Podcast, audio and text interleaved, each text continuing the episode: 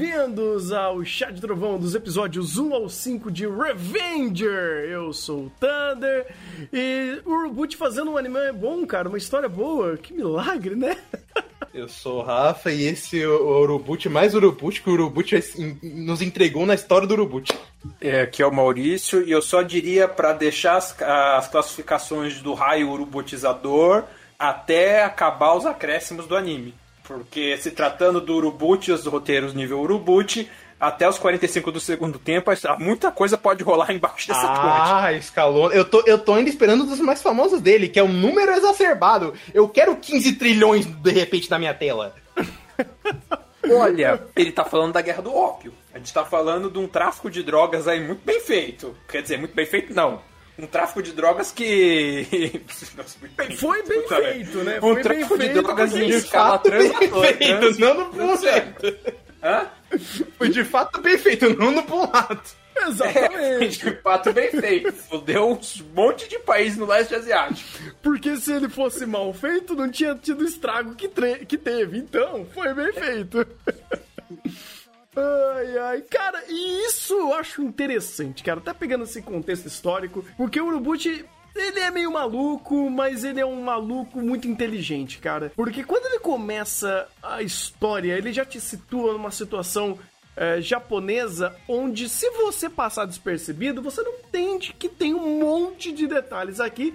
Você fala, mas peraí, por que, que tem um japonês é, com a, a, que, que também não parece muito japonês, né? Pelo, pelo, cabelo branco e parecendo um personagem de anime. Tá bom, um japonês de anime, melhor assim dizendo. É, justo. É, com uma tatuagem da, da Santa Maria nas é, Santa Maria? É a. a da Virgem. É, da, da Virgem Maria nas costas. Virgem Maria. Mas Santa isso Maria. faz sentido. Isso faz sentido. Okay. Por causa da questão da. Catequização do... do Japão, né? Exatamente. Hum. Português aí fazendo serviço. Inclusive o próprio estilo de tatuagem também faz sentido, que é aqueles estilos de tatuagem tradicional japonesa. Hum, olha só, então. O Urubut fez dever de casa. Ele Não, o Urubut fez muito dever de casa aqui na parte histórica. As Você cartinhas quer? do cara dos baralhos, é, Karuta, se eu não me engano. A própria organização deles é uma pré-Yakuza praticamente. Cara, aí a gente tem duas uma. Ou a gente tá vendo a pré-Yakuza nascendo, ou a gente tá vendo o nascimento da Nintendo. As duas são possíveis. o quê?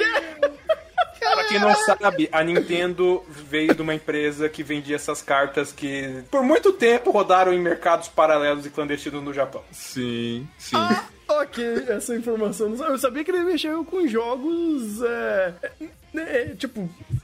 É, não, não é de azar, mas cartas. É de azar, sim. É de, é de azar. azar ok, ó, tá bom, tá bom. Eu não tinha pego esse. Levando em conta que a tradução muito grossa pra, de Nintendo é leve, sorte aos céus, tem um contexto religioso, eu não duvido que isso aqui chegue na Nintendo do nada. Caralho, então de repente Revenger é o nascimento da Nintendo, cara. Não imagina. Ou da Yakuza. Os dois servem. Talvez os dois, hein? ok. E, e até uma coisa que eu já ia puxar, Maurício. Você não pesquisou, você não fez aí suas referências bibliográficas que geralmente você gosta de fazer. Mas você não pegou tive tempo, muita... desculpa. Não, pelo amor de Deus, não esquenta com isso não. Mas você pegou muita coisa de olho, né, cara? De olho, sim. Questão da, da do ópio. Que, uhum. o, pra quem não sabe o que, que é o... Alguém... Vamos lá. Todo mundo aqui sabe o que é ópio, gente? Gente, tio Maurício, que nos explique. Cara, sabe o que é o pior de tudo? A primeira vez que eu ouvi sobre ópio, e era uma conversa muito séria, foi de novo em Samurai X. Eu, me, eu odeio o Atsuki. Eu odeio esse cara, porque ele também sabe escrever bem, maldito. Vai tomar no. Não é bem escrito, infelizmente. É, pois é. Bem, alguém tem que assistir alguma coisa na vida. Pois é. é. O ópio é uma droga extraída da seiva da papoula, da seiva da flor da papoula, que é extremamente viciante. É a matéria-prima da morfina. Então, tanto é que os remédios à base de morfina são chamados de opioides. Hum. E ali na metade do século XIX, 1800, um certo Império Britânico estava querendo expandir seus mercados para a Ásia. Só que os, as potências da Ásia, principalmente a China, olharam para o Império Britânico e falaram: por que, que a gente vai. A grossíssimo modo, gente. A grossíssimo modo. Por que, que a gente vai comprar sua Austrália? Não. O Império Britânico falou: ah, então, a gente tem drogas. Toma. Vocês não querem? Então a gente vai enfiar a droga goela abaixo de vocês. Toma duas guerras do ópio. Meu Deus. É. Pensa num traficante de droga eficiente. É... Incrível. Mas falando um pouco sério, é... a questão do ópio nessa época na Ásia foi uma coisa muito séria. Assim, e assim como o anime trata, você tem muitas questões envolvidas, não só do Império Britânico, né? A bandeira daquele daquele castelo no porto ali dos navios, obviamente remetendo a bandeira britânica, só que azul, e a bandeira dos Estados Unidos. Eu vi aquilo, que inclusive é outro contexto muito importante para a história japonesa, porque por mais que o Império Britânico se meteu lá mais pro continente, é, China, Coreia, Índia, se não me engano. É, o, o, quem, quem foi se meter para descer o cacete colonial no Japão foi os Estados Unidos, né? O, o Japão se, conseguiu se manter uma potência fechada ao mundo exterior até, os, até a, meio, a meiuca do século XIX, até a meiuca de 1800, e só se abriu às nações estrangeiras porque um, um, um, um cara da Marinha dos Estados Unidos chegou um, num porto japonês e ameaçou: ou vocês abrem o comércio com a gente, ou a, gente, ou a gente vai destruir tudo. Aí eles abriram o comércio e a gente o, o, o shogunato caiu, tal, veio era Meiji, Império Japonês, o resto é história. A Ásia vai sofrer bastante por, por causa das consequências disso também. Já não basta o imperialismo europeu, vai ter o imperialismo asiático ali no meio. Uh, e aqui a gente está nesse meio desse período histórico, onde essas coisas estão começando a se desenrolar. Você tem o tráfico de ópio vindo da Europa, né, nessa questão dos impérios coloniais, a busca de mercados para vender seus poderes. Você tem as elites locais percebendo esse mercado como extremamente lucrativo e se aproveitando disso para explorar e ganhar mais ainda dinheiro em cima disso, já que o, é diferente do modelo de colonização aqui nas Américas, o modelo de colonização na Ásia não foi foi bem diferente do que a gente teve aqui. Não foram os europeus indo lá estabelecendo toda a burocracia local e construindo suas cidades e seus impérios lá.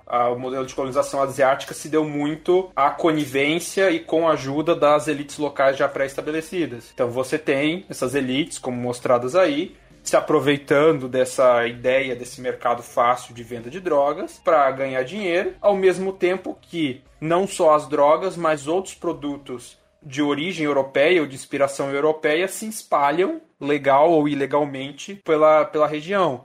Uma outra referência muito interessante aí que é bastante abordada é as, as cartas de baralho. Se não me engano, aquele é um baralho caruta. Aquilo ali é uma reinvenção japonesa dos baralhos que vieram com os portugueses, né? Os baralhos que a gente conhece hoje, que vieram com os portugueses. Isso aí começou a se espalhar pelo Japão. Se eu não me engano, a história disso é que isso começou a se espalhar pelo Japão como jogo de azar, né? O pessoal jogava como jogo de azar. E daí aquela velha mania do Japão de putz, tá dando problema. Vamos proibir, vamos fazer uma lei que proíba isso de forma eficiente ou vamos proibir uma coisa ultra específica? Vamos proibir uma coisa ultra específica. Daí modifica um pouquinho a carta de baralho para sair fora da lei, espalha de novo como jogo de azar, daí tenta proibir de novo. Daí modifica mais um pouquinho e proíbe de novo. E assim o baralho vai evoluindo, evoluindo, evoluindo, até chegar naquilo que é hoje e até vir a piada depois do que vai ser a Nintendo, porque essas cartas vão se evoluir, vão se diversificar em todo um mercado aí que vai à margem da sociedade japonesa. E outra coisa interessante aí que também ele vai mostrando é essa questão dos daqueles que estão margeando a sociedade japonesa. Nós temos um samurai desertado, né? Ah, interessante como no primeiro episódio ele faz o contraste do que é o, o que é a, o ideário samurai na cultura pop e o que de fato é o samurai, né? O mercenário, o, o soldado mercenário do senhor daquele, daquela região, do, do Shogun daquela região, que tá ali, não tem nada de glamour em cima disso, e outras minorias ali que se reúnem à margem na sua busca por vingança, né? É, inclusive ali outra, a, minoria cristã, que é o cara de cabelo branco com a tatuagem da Virgem Maria nas costas. É, tatuagem essa que remolda, se remolda aos moldes tradicionais de tatuagem japonês. Sabe aquelas tatuagens de dragão, de carpa, da Yakuza, que cobre as costas inteiras e tudo mais, aquelas tatuagens tradicionais japonesas feitas de bambu, que é outra coisa que com a exposição do Japão ao Ocidente e posterior tentativa do Japão de se parecer um país civilizado, de se ocidentalizar para tentar se igualar às potências ocidentais. Isso foi igualado, marginalizado, jogado para escanteio, e daí você tem esses, essas pessoas que viviam ao margem da sociedade que depois vão se juntar, vão fazer as organizações do crime organizado japonês e toda aquela. Ou os grandes conglomerados industriais, né? Uhum. é, às, vezes, às vezes as coisas se misturam. Mas falando um pouco mais sério, você vê que o Urubuti fez o dever de casa. O cara conhece a história do próprio país, com certeza muito mais que a gente. Tem, com certeza tem muito mais referência aí do que a gente do que deu para pegar só superficialmente, mas você tem essa ambientação japonesa ali dos anos meio dos anos das meiuca dos anos 1800. É, e ele contando isso, a história não é sobre a questão histórica, sobre o drama, sobre o conflito histórico desse Japão na, na beira da colonização ocidental, uh, mas sobre a vingança desses caras que estão à margem da sociedade, numa história que é muito mais micro mas se aproveita muito bem desse contexto histórico. A, pelo menos a priori, pelo menos a priori, né? Ah, Como vocês já falaram, Urubuti, ah, enquanto não acabar os acréscimos, a gente não bate o martelo. Enquanto não rolar é, boato que ele saiu do projeto e o outro teve que se virar, a gente não se preocupa com isso. É, é, se ele continuar, eu vejo claramente isso evoluindo para uma questão um pouco mais ampla dentro daquela sociedade ou dentro é, de problemas mais complexos, porque ele se mete com isso, sabe? Você vê, de fato, tendo figurões que eles acabam é, ou prestando serviço ou tendo o serviço prestado, se eu posso dizer dessa forma. É, então você tem, ah, beleza, um, o cara que eles mataram lá, ele ele tava enfiado com a máfia, ele tava com, dentro dessa guerra do ópio.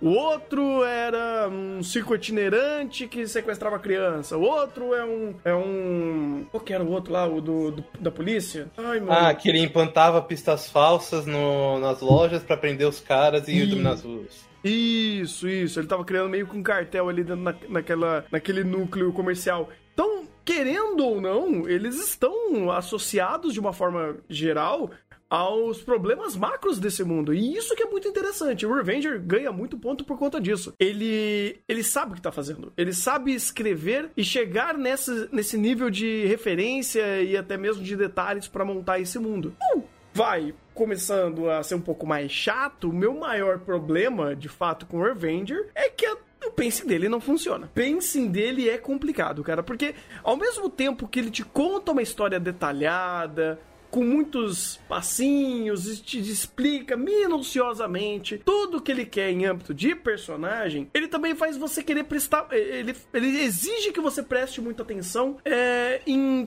subtextos ou detalhes que ele está te mostrando e te contando ali. E você tem que entender o que, que o, o personagem está fazendo, no momento que ele está fazendo, no diálogo que ele está tendo. É uma história que, assim, às vezes você perde de. Você, você pisca, você não presta atenção, você meio que perde uma etapa do acontecimento ali. Porque ele é meio denso e meio desnecessariamente denso, às vezes, sabe? De pô, eu preciso colocar de uma forma muito meticulosa, ou muito detalhada, ou ou é, muito truncada para você entender a situação e entender como aquilo se correlaciona ao contexto é, ou à ótica de um personagem que tá naquela situação. E ele não é tão bom de fazer isso, cara.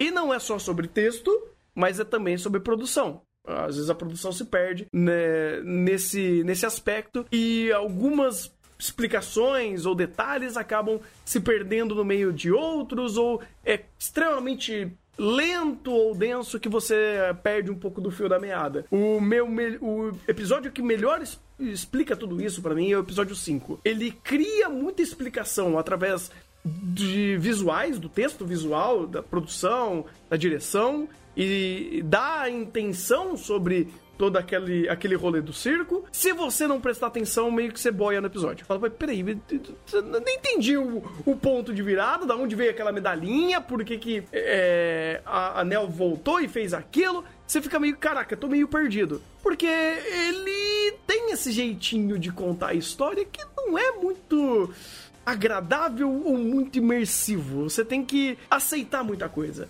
E eu acho que o único momento que ele tenta ser mais imersivo ou de fato ser um pouco mais é, ativo na forma que ele cria toda a situação, é quando ele começa a ser mais excêntrico. Quando tem porrada, quando tem ação. Aí não tem muito o que fazer, aí ele tem que, de fato, fazer a cena ser muito mais energética, ser muito mais dinâmica. E aí ele entrega um pouco mais e até sai um pouco de tom, né? Porque aí você tem as botas Dash. você tem o Estão feitas é... com o quê? Com a porra do espeto. Eu não Exatamente. entendo isso, Ou você tem o cara que atira uma balista. Então tem umas coisas meio excêntricas aqui que você fala, opa, peraí, agora eu acordei no episódio. Mas toda a explicação do problema em si, ele às vezes é muito obtuso. Então, mas, mas aí que tá. Isso é o fator Urubut. Porque o Urubut faz isso. De, inclusive, não é de recente, é desde sei lá, Psychopath, se quiser sair no Uta, ele faz isso. Pois o Psychopath funcionava mais. Mas aí é que tá. Mas aí é que tá. Em Psychopath, ele tá numa situação muito melhor do que em Revenger, porque apesar dele ter toda essa estrutura pra é, criticar um, o world build que ele mesmo é, trabalha, etc. Então as coisas estão muito atreladas. Em Revenger, não. Inclusive, para mim, tudo que você falou é exatamente como o Urubut opera. Mas o que eu acho que ele tá pecando em Revenger é justamente o fato de que ele não tá sabendo conectar bem esses elementos. Vamos lá, vou, vamos partir de uma linha. Uhum. É, no primeiro episódio, que para mim é o melhor, a gente tem toda a introdução do Raizo. Do Raizo? É Raizo. E Raizo. É, que é o nosso protagonista é, o, o porquê que ele cometeu os crimes que ele fez de matar o próprio sogro, é, abandonar a esposa e toda essa construção trágica para fazer com que o, a moral dele seja afetada e, e, ele ter esse ponto de virada. E ele encontra os Revengers e tal. É, eles chamam ele pra iniciativa Revengers, inclusive. Tinha que fazer essa piada moroto. É, eu precisava fazer essa piada gente? Muito bom, muito bom. Mas. É, aí a gente chega e chega lá até no Twitch que a esposa dele, que nitidamente é mais mal desenhada que as outras. Eu vi isso no boot. Seu cara de pau, você. Eu tenho certeza que é proposital. E é o. Aqui a gente já, já até tem a trope básica dele. Mulher está sofrendo e apanhando em prol do momento do mano. É, é trágico, funciona no contexto, beleza é, é cara do Urobuchi, eu não vou reclamar disso. Você tá dizendo então que a mulher dele foi a personagem mais mal desenhada de todas as mulheres que apareceu? Inclusive a, a Orochimaru, a mulher das cobras também? Sim! Puta vida, hein? É, é, é, Urubuchi, Urubutiano essa escrita, cara. Okay. Mas, mas, nisso funciona. É um bom primeiro episódio. Seta uhum. bem o, até as qualidades de escrita do próprio Urubuchi, de elementos trágicos, de exageros, de é, até dessa montagem visual é, e, e completamente subtexto, inclusive, dos, desses elementos da guerra do ópio, da, do, do elemento religioso. Funciona muito bem. Aí a gente tem o segundo, que é para apresentar um pouco mais do building e dar umas pontas do, do próprio arqueiro, que é o médico do grupo também. O, o nome dele aqui é o Tepa. Esse episódio, se você parar pra pensar, ele já fica muito mais obtuso. Porque as duas coisas estão e ao mesmo tempo não estão conectadas. Porque se você vê pelo, uh, toda a construção do lado do médico, o único momento onde a relação deles é, é, com o caso se entrelaça é quando o caso chega diretamente para ele. Mas até aquele momento, ou até mesmo no depois, ele não tem nenhuma, nenhuma, nenhum impacto, nenhuma afeição nesse caso. O Raizon, muito menos, até porque ele tá entrando na organização agora. É, então ele já perde muito mais peso. O terceiro, eu sincero não lembro. Ah, não, lembrei. É o Soji é, descobrindo que ele vai ter que ficar com o Raizo porque ele não tem onde ficar. Uhum. É, e aí, a maior parte do tempo, a gente passa pelo Soji e pro Raizo não se bicando, muito por conta do próprio Soji. E o outro lado sendo, se eu não me engano, é aqui que é o negócio do policial. Uhum que é uma coisa completamente à parte. E aí o, o Robot, ele meio que tenta amarrar isso conforme o, os personagens vão se conectar, mas em si é só uma cena onde eles têm essa conexão de é, que faz ele, a relação deles melhorar. Então meio que fica essa coisa mais arrastada, mais cansativa e por texto não funciona muito. Eu inclusive discordo de uma coisa que você falou. Hum. Eu acho que a, os menores problemas são de produção. Porque a direção é muito boa. A direção, a direção inclusive, entrega muito do, dessas conexões que eu falo que o Robot não faz. Tem uma cena, não é com, é com o Neo. É com o Neo e com o Raizo, que eles estão comentando sobre a, os problemas de Nagasaki, até dessa questão do OP e tal. E aí a câmera, eles desenham como se estivesse atrás de uma janela que é de madeira formando grades. E aí o Neo começa a comentar: você pode querer fugir, você tá querendo mudar, mas você não tem como sair do seu caminho. E aí você já tem o Neo saindo daqui e o Raizo preso, pensativo, é, comentando de que ele não tem como. É, de que ele ainda vai mudar o caminho dele permanecendo com a sua honra. Mas ao mesmo tempo ele tá preso, então no final de tudo é uma hipocrisia. Porque ele tá voltando a estaca zero do que ele, do que ele acredita e ele não tá mudando nada. E aí ele vai tomar um revés. Então, este momento, esses momentos de Revenger são muito bons. E são um momento onde a direção consegue auxiliar o texto que tá perdidaço no pagode, tentando amarrar os, os, os dois elementos do episódio, né? Os personagens e, as, e a, a, a, crítica social foda do episódio para trazer os, o, o, impacto final, que é, normalmente seria no, último momento. Quando não consegue acontecer? Quinto episódio. Porque o quinto episódio, cara, é uma várzea. Porque ele faz a crítica, ele traz os personagens, ele traz o passado do Nioh, ele, que até traz esse negócio do gênero, se o Nioh realmente seria um, um garoto, uma garota, ou se ele não se importa com isso. É, tem o, o palhaço Aizen, que traz, traz criança no, no circo dele, que eu até, sinceramente, eu não entendi porque ele quer a porra da criança. Tem a mulher cobra, que a, apanha dos outros, que depois libera, mas morre depois, mas não morreu porque eu não sei. Tem o, a, o Nioh, querendo cuidar especificamente do Aizen, mas não fazendo muita coisa com isso, só matando direto, não tem um, elemento emocional ou narrativo do que ele tá querendo fazer ali. Tipo, chega num momento nesse episódio que as coisas são tão atropeladas umas com as outras, porque tem tanto elemento que o Urubushi tá botando, que no final ele não trabalhou nada. Sinceramente, não trabalhou nada. Foi só um episódio visualmente legal, é só que muito jogado. E é, acaba perdendo muito impacto, porque esse início deveria ser a introdução desses personagens, para eu entender quem é cada um do grupo. E, sinceramente, eu pessoalmente, tirando Horizon, não senti empatia com ninguém. Eles são personagens legais que estão por aí balançando cartinha e tacando o espeto, a, o Nioh usando o negócio da pipa, que hum, no, final das, no final do dia não, não tem muito peso, não tem muita profundidade. Eles têm um elemento legal, uma profundidade legal, é, por conta do elemento onde eles. Um, do situação histórica de onde eles se passam. Mas eles por si são muito sem graça, cara. E isso acaba afetando não só eles, às vezes, até o episódio. O 5 é isso. O... Eu, sinceramente, acho que toda a sequência do Soji é isso. É extremamente sem graça e quase não agrega o, o, o elemento do personagem.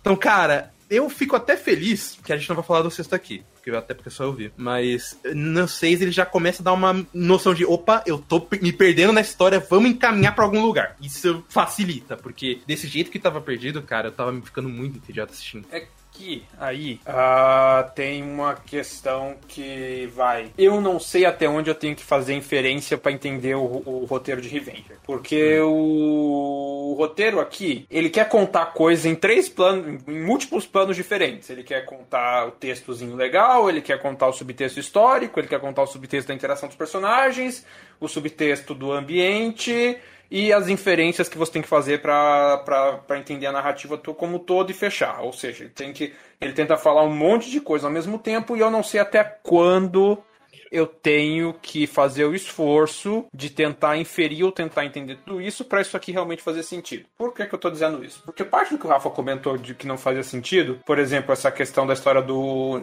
Neo, né? O, o, o, o sexo indefinido aí, o, o garotinho. O Neo.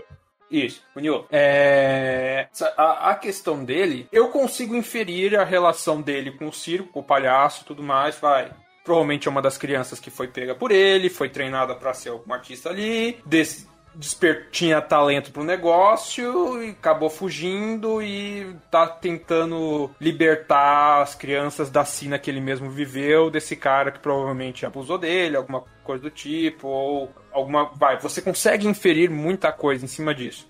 A batalha foi completamente escaralhada aí, não tem, não tem, não tem o que inferir a priori. Uh, mas você tem muitos elementos ali que você consegue tentar inferir o porquê das coisas, como aquilo ali está funcionando, é, por que, que aquelas coisas têm aquela roupagem excêntrica ou por que talvez aquilo fazem sentido.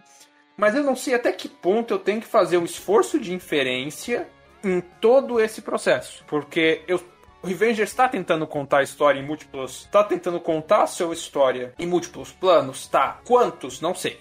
É. Inúmeros. Ou a de... não sei, depende do episódio. Porque esse 5 é tão um negócio muito estranho. Porque, como você falou, se você faz a inferência, chega numa conclusão. Eu não digo que não chega.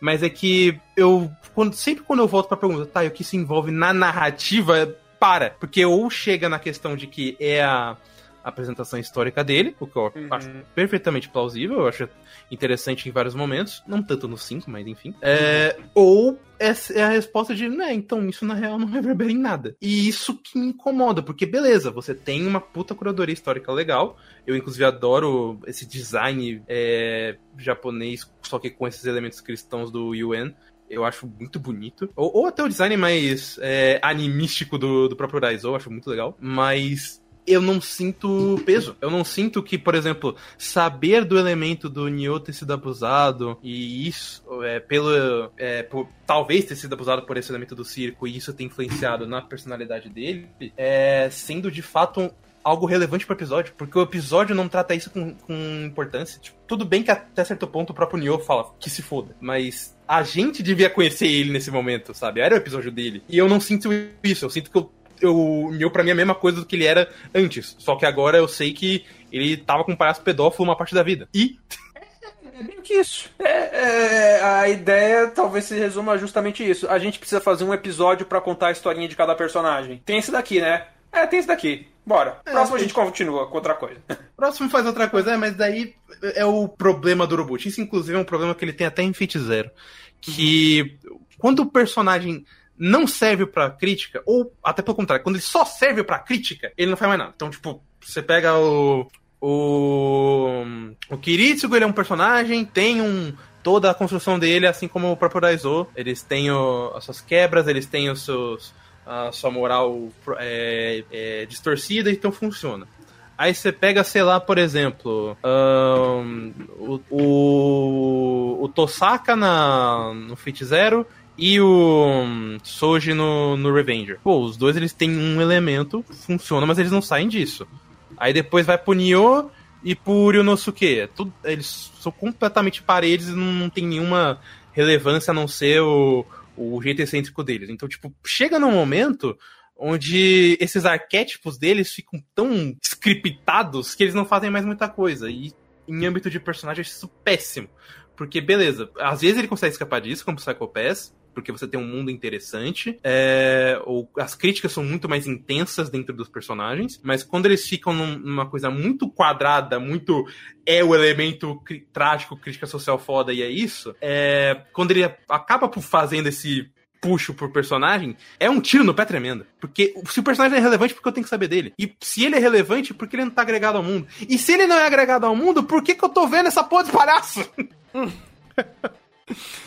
Ele... É, é, aquela coisa, tal, cumpre tabela, precisa cumprir o bingo. É, cu... o urubu precisa cumprir a sua cartela de urubucheadas na nativa, né? Então precisa do elemento exagerado, eu entendo. É ao mesmo tempo que é um desperdício, porque se eu não me engano, tem contexto, vai, contexto histórico de abuso de criança no Japão, principalmente para a questão Uh, por exemplo, de dos samurais mesmo, nessa época, né? Uhum. Do como é que era o treinamento para você ser um samurai desde a da infância. Cara, tem muito contexto histórico, muito contexto pesadíssimo em cima disso. A própria, vai, esses, esses circos com influência ocidental, assim, cara, tem uns contextos pesados de que, que era o circo nessa época, principalmente circo com um contexto mais ocidental, né? Vamos lembrar do circo de, é, do zoológico de seres humanos que o pessoal fez na Europa uma época. Que Não, era exatamente isso. né, Ted? Cara, ele tava fazendo exatamente isso aqui. Ele tava, é, então... ele tava fazendo esse circo itinerante fazendo justamente isso. Só que até que ponto isso aqui é uma inferência, isso aqui é uma crítica, ou isso aqui é simplesmente o, o, o, o show-off?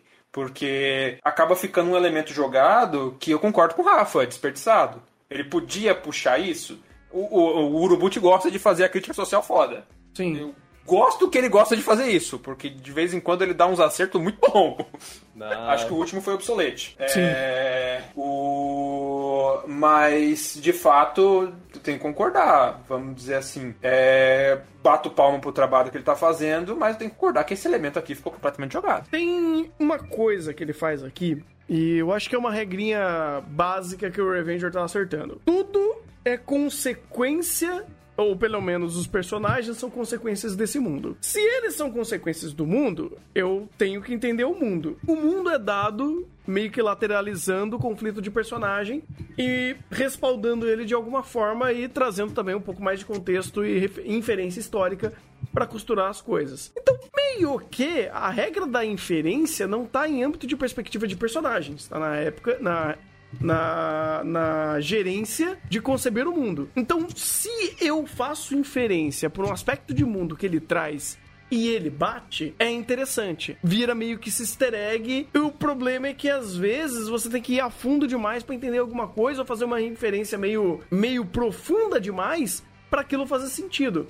Eu imagino que, por exemplo, o lance do circo contexto muito mais difícil de ser pego e muito mais. A, mais é, é, vai, você tem que cavar um pouquinho mais para chegar ali entender o que eles estão fazendo, porque ele não ajuda muito nessa exposição. Ou não é nem exposição, ele não torna isso um pouco mais palpável. E não é necessariamente precisando e sendo expositivo, porque é, exposição é uma das formas de você conseguir veicular o que, que você está querendo fazer ou que você quer explicar como aquilo chegou dentro da sua história. Ele funciona muito mais para algumas questões quando ele fala sobre os subúrbios daqui, as questões do, da guerra de ópio, uh, algumas questões que são um pouco mais emblemáticas dentro do momento histórico que ele está vivendo, é muito mais fácil de pegar. Agora, quando você está tentando trazer algum contexto muito mais específico, o forço da, da inferência ainda se vale, mas ainda assim é complicado. Porque, por exemplo, se esse episódio, com o contexto do circo, é, se esse episódio 5 tivesse muito mais contexto desse circo, ele ficaria melhor? Depende do que ele vai fazer daqui para frente. Porque depende de como essa história vai querer progredir, o que ela vai querer contar e tudo mais. Ah, não, não, não.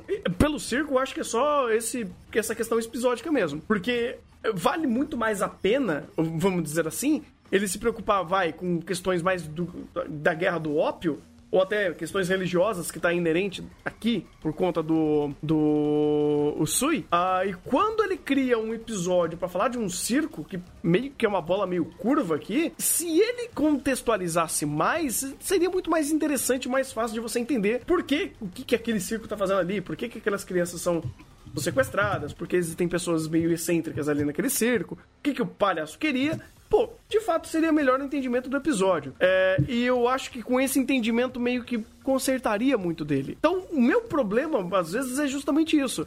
Ele quer fazer tanta inferência, ou até quer fazer é, é tanto, é, tanta referência cruzada, que quando você não pega, meio que você desconecta. Meio que você fala, pô, mas por que, que isso aqui tá acontecendo? Ou eu entendi o ponto inicial do conflito, ou a situação discorrida disso. É, e acaba se tornando, até com uma coisa que o Rafa falou, eu, eu concordo bastante. O problema não é direção, mas se torna. Não é que se torna dele o, o problema, mas cai na conta dele quando existem algumas, algumas etapas do episódio, alguns, algumas sketches aqui, alguns momentos chaves que estão apenas sendo conversados de um, uma perspectiva que não tem nada a ver necessariamente com o andamento do, do, do episódio, mas é, uma, é um momento que tá conversando sobre aquele personagem. E ali meio que se torna meio morto, sabe? Tem.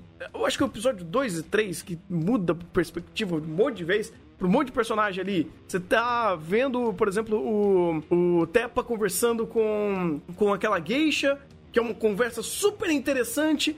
E aí, do nada, transição de cena, mostra o Shouji reclamando com do, uh, do, da divisão do quarto com o Raizou. Você fala, porra, mas que, uma coisa tem a ver com a outra. E claramente a conversa de divisão de, de quarto é muito menos interessante, até visualmente. Então, putz, é complicado quando tem algumas barrigas aqui dele tá tentando dar alguns saltos na perspectiva e dentro da perspectiva, beleza, aquilo faz sentido. Dentro do episódio, ele trunca. É porque. O... É, é, é, de novo, é o elemento da urubuchada. O. Urubuchi urubuchando o, o, roteiro do Urubuchi. Porque uhum. chega num ponto que, beleza, você tá fazendo isso com um propósito.